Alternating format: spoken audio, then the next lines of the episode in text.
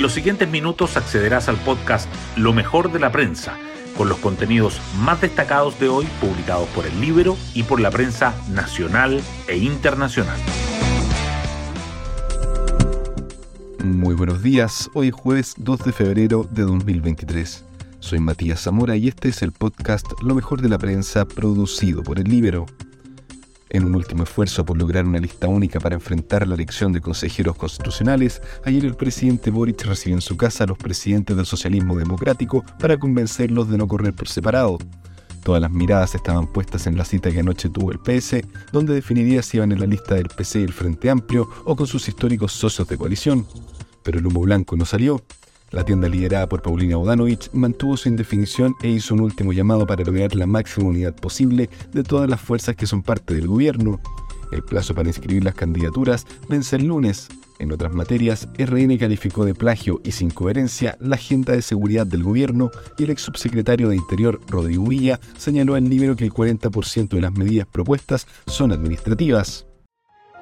Las portadas del día.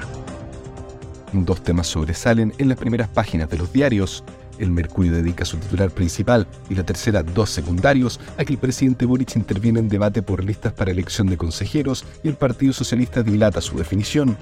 La tercera, en cambio, abre con que las ISAPRES perdieron 173.000 usuarios en 2022 y el Mercurio agrega que llegan a su nivel de cotizantes más bajo en los últimos siete años.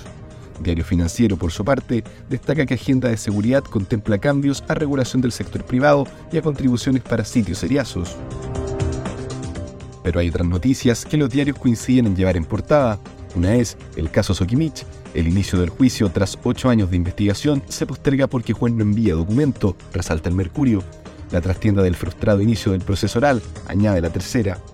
Otra es el IMASEC de diciembre. La economía crece 2,7% en 2022 y supera proyecciones tras el receso menor al esperado en el último mes, subraya el Mercurio. La economía chilena crece sobre lo previsto en 2022, pero FMI empeora proyección para 2023, agrega la tercera. Además, el Mercurio dedica su foto principal a megacárcel para apresar pandilleros en El Salvador. La tercera remarca que más de medio millón de trabajadores protagonizan la más importante huelga del Reino Unido en una década y Diario Financiero señala que la guerra del streaming en Chile se intensifica y nuevas plataformas toman su porción de la torta. El Libero, por su parte, titula con que jueces han dejado en libertad a 20.000 imputados alegando vicios en la detención. Algunos portaban armas y traficaban droga. Hoy destacamos de la prensa. Chile Vamos alista inscripción de candidatos ante complicada búsqueda de nombres. Los principales dirigentes de la coalición se reunieron telemáticamente para continuar negociación de candidaturas al Consejo Constitucional. Las tratativas siguieron en buen pie, pero hay regiones como la metropolitana y la de Valparaíso donde existen algunos nudos. Por su parte, el Partido Republicano definió a sus candidatos en tres regiones. Tribunal Supremo de C expulsa a Fuad David Morales y Rogelio Zúñiga. La instancia disciplinaria afirmó que hubo grave y reiterada infracción de los deberes partidarios. Chaín, expresidente de la ADC, se unió al partido Formación Demócratas liderado por los también ex DC Matías Walker y Jiménez Rincón.